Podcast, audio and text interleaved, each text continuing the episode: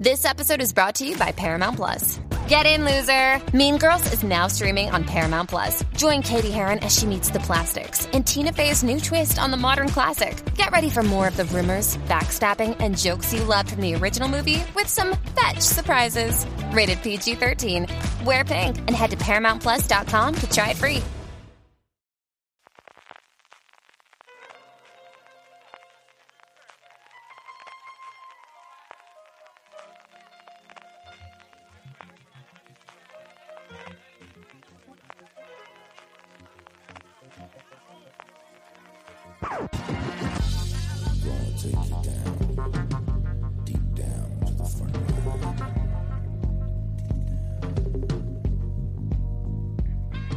Hola a todos y todas, bienvenidos a Razones para Ver, el programa de fuera de series donde comentamos por qué vale la pena acercarse a una serie, normalmente como y como es en este caso también, analizando su primer episodio y sobre todo siempre sin spoilers.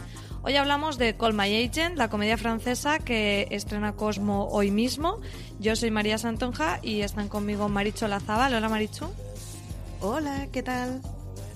Y también Álvaro Nieva.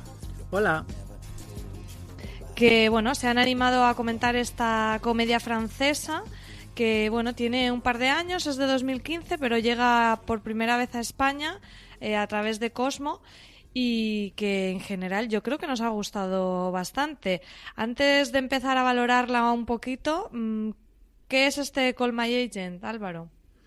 Bueno, pues es una serie francesa, como tú decías, tiene ya unos añitos, aunque no está cancelada. En 2018, de hecho, se emitió esa tercera temporada. Son como las series británicas temporadas de unos seis episodios.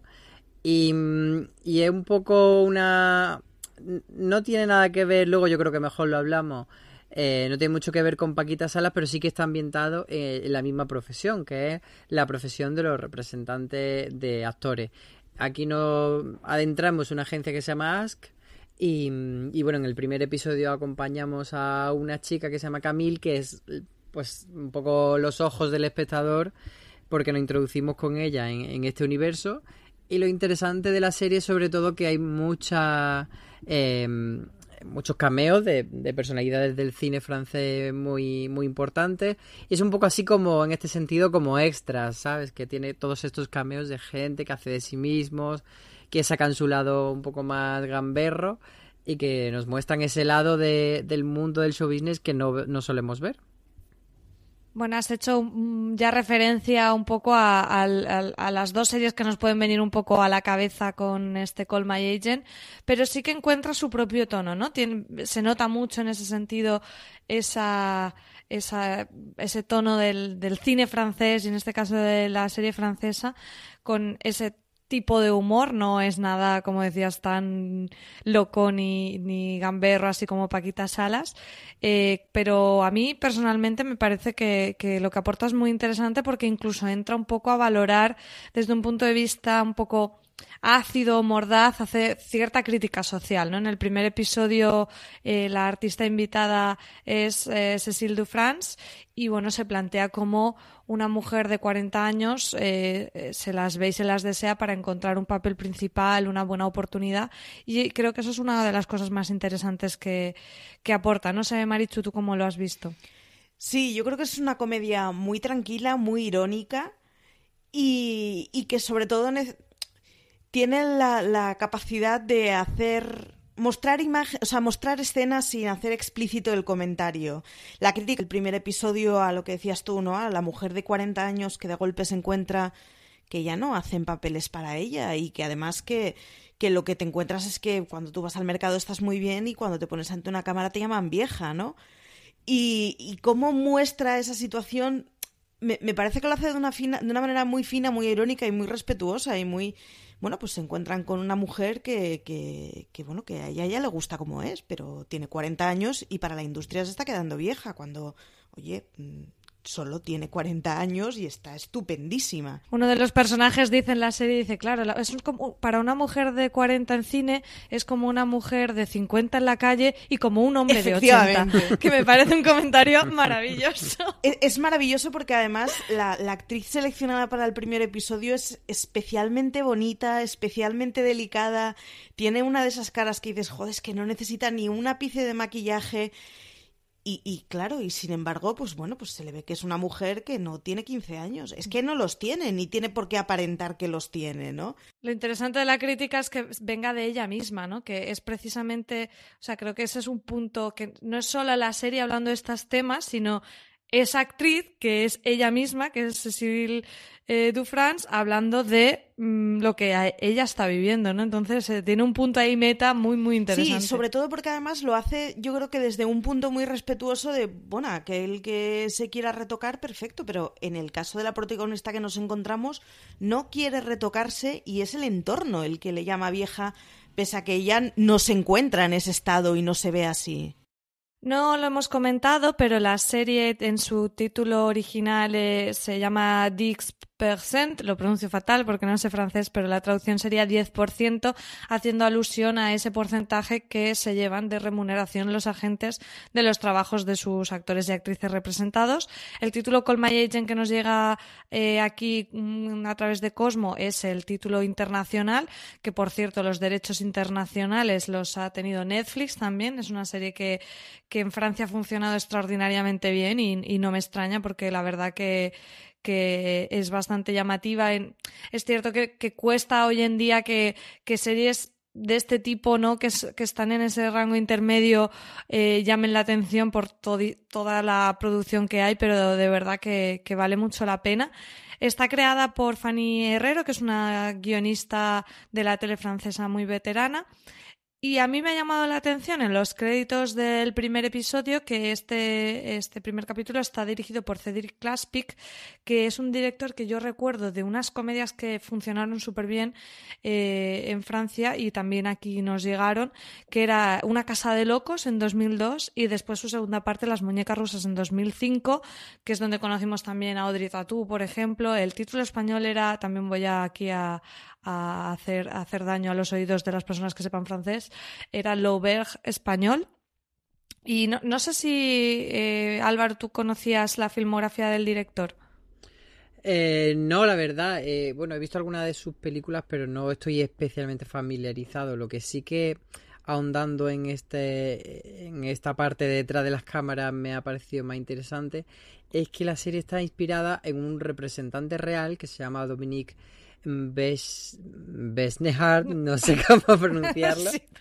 Pero Vamos a no decir, cada vez ya se presupone, no hablamos francés, pero pedimos perdón por todos los nombres que digamos y ya está. Le pedimos perdón a todos los francófonos, los que están en la escuela de idioma, a nuestro Erasmus, a todo el mundo.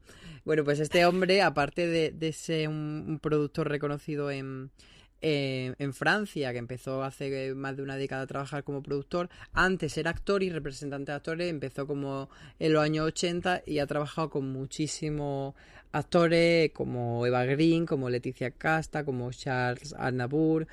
Y, también con gente que sale en la propia serie, como es el caso de, de Cecil de France. Y, y, bueno, pues eso es interesante que, que Fanny Herrero se haya podido valer de toda esta experiencia de Dominique para crear la serie y que tenga una parte realista y sobre todo me parece interesante que nos dé esa visión francesa que, que la industria francesa tiene esa parte como muy glamurosa siempre y tal, pero que bueno, que al final tiene también sus miserias como otras, pero bueno, es una perspectiva diferente, tanto a lo que solemos ver, que es Estados Unidos y, y Reino Unido, como a la versión española que tenemos aquí. Eh, comentabas la inspiración en, en este representante. Eh, en el inicio del primer episodio hay como un personaje que parece que va a ser principal, y bueno, esto no es spoiler, lo pone en la sinopsis de las series que encontraréis en Cosmo y en otros lugares.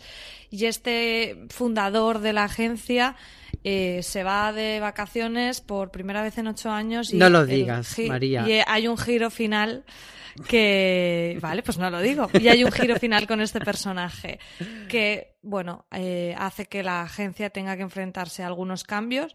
Eh, me parece que el episodio eh, piloto, por llamarlo, bueno, por el primer episodio, es bastante eficaz en la presentación de todo ese resto de elenco, de cómo funciona la, la agencia. Álvaro, ya comentabas que tenemos al personaje de Camille, que hay una intriga personal ahí que yo creo que es bastante obvia, pero bueno, tampoco la spoilearemos. Eh, ese personaje de Camille que llega a París, que ya es de la Costa Azul, llega a París a buscarse la vida y entra en la agencia un poco como, como nosotros como espectadores. Entonces tenemos esos dos grupos de personas, por un lado esos agentes veteranos a, a, las órdenes del, de este jefe que se ha ido de vacaciones y luego sus asistentes.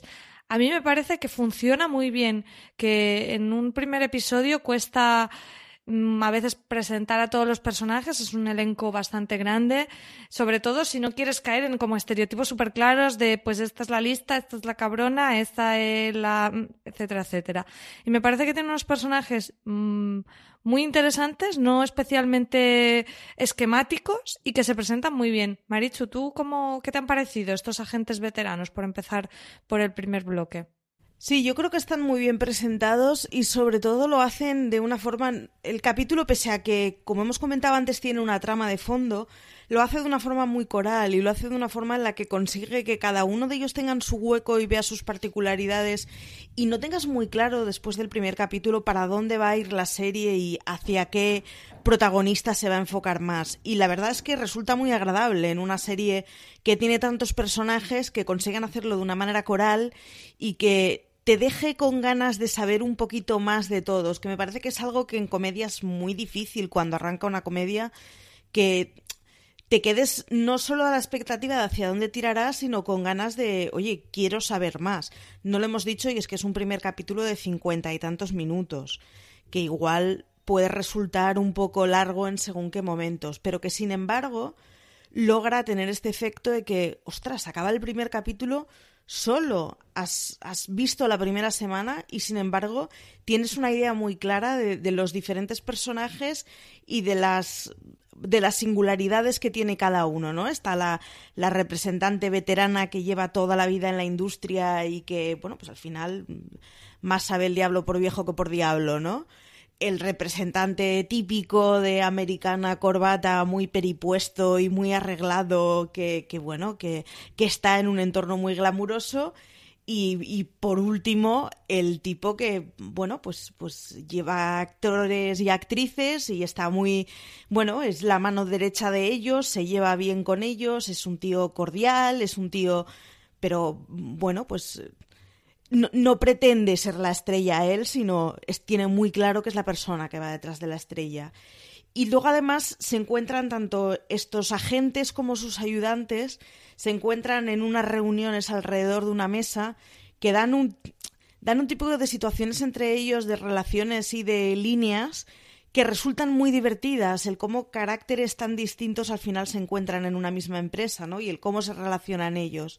Yo creo que sobre todo una de las grandes virtudes del primer episodio es que te deja con ganas de más. Y me parece difícil en comedia y me parece difícil con una comedia de 50 minutos, que no acabes de no quiero más, esto ha sido demasiado, sino que tengas ganas de, bueno, a ver qué más nos enseña. Sí, a mí me ha pasado como a ti, aunque sea una comedia de una duración menos habitual, estamos más acostumbradas a las comedias de 20 minutos, 30 como mucho. Eh, a, mí se me ha pasado volando porque me estaba interesando mucho todo lo que me contaban.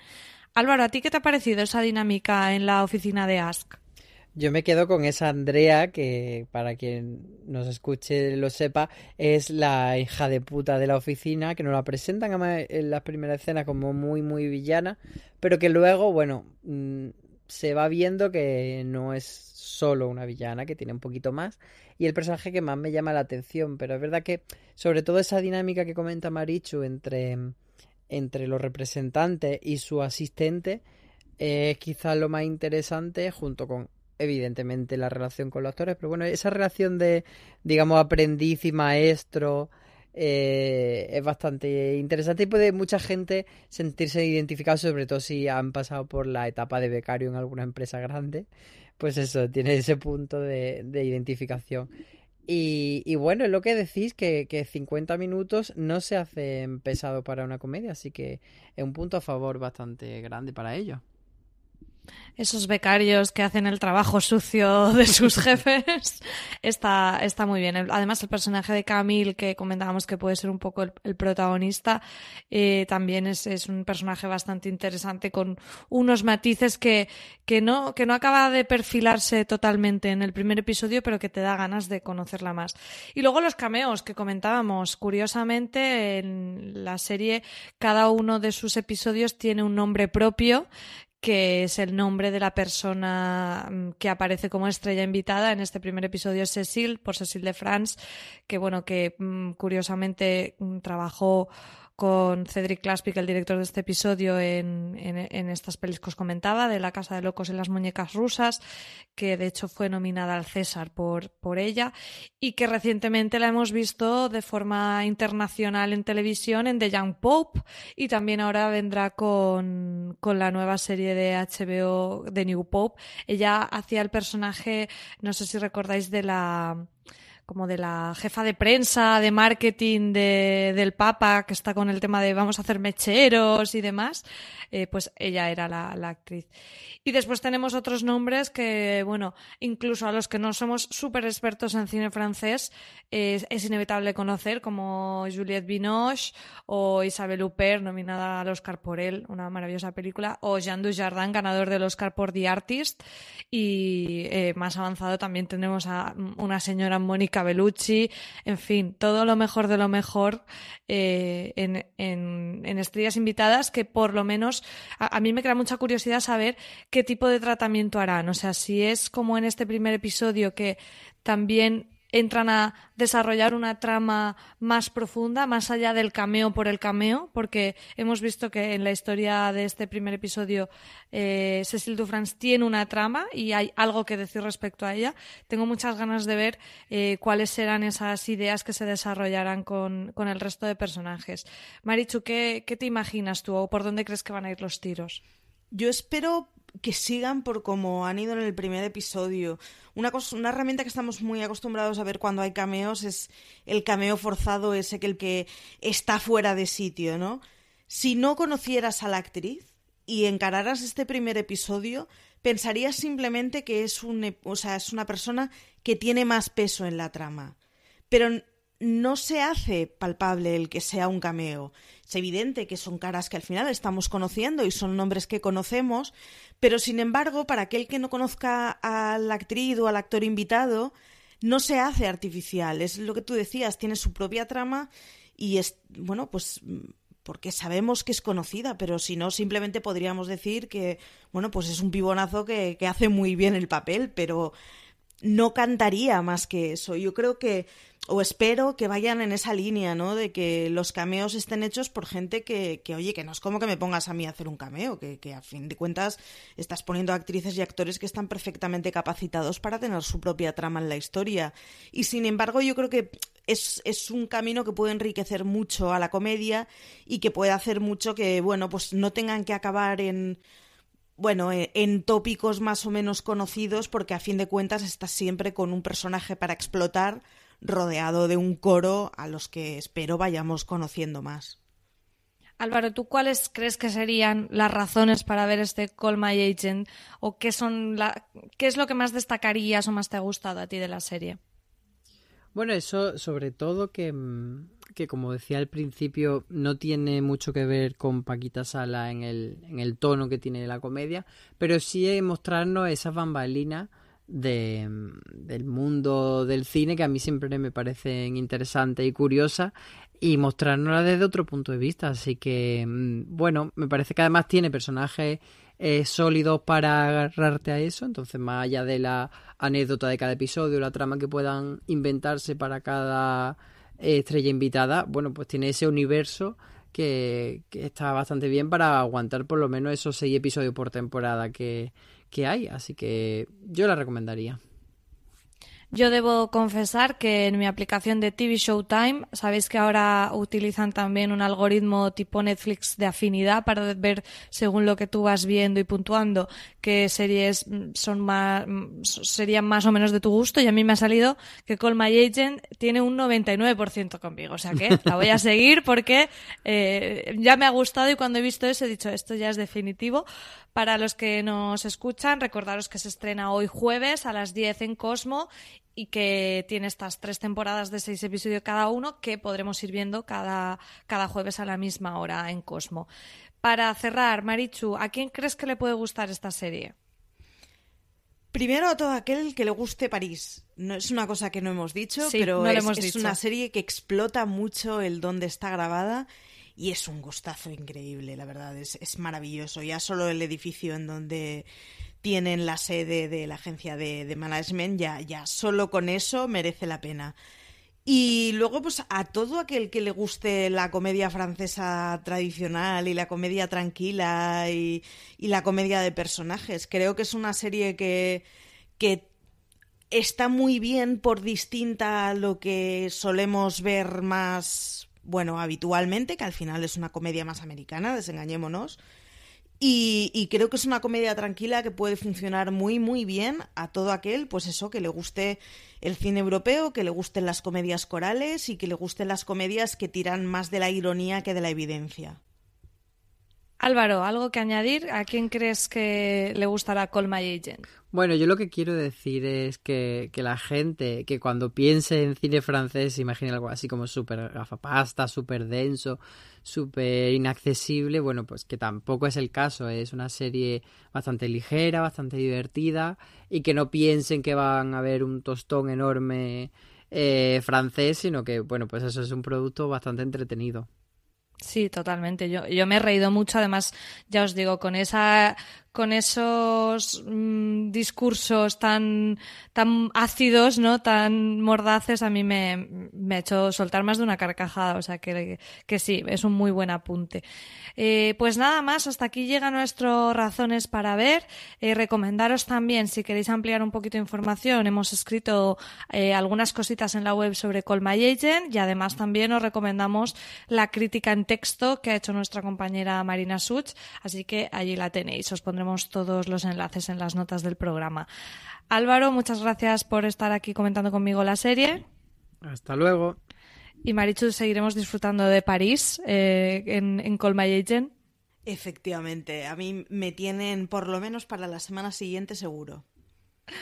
Y nada más, muchas gracias a todos por habernos escuchado. Recordaros que podéis suscribiros a nuestro contenido en audio en Apple Podcast, en vuestros iPhones, en Evox, en Spotify, en vuestro reproductor o podcatcher de confianza, buscando fuera de series.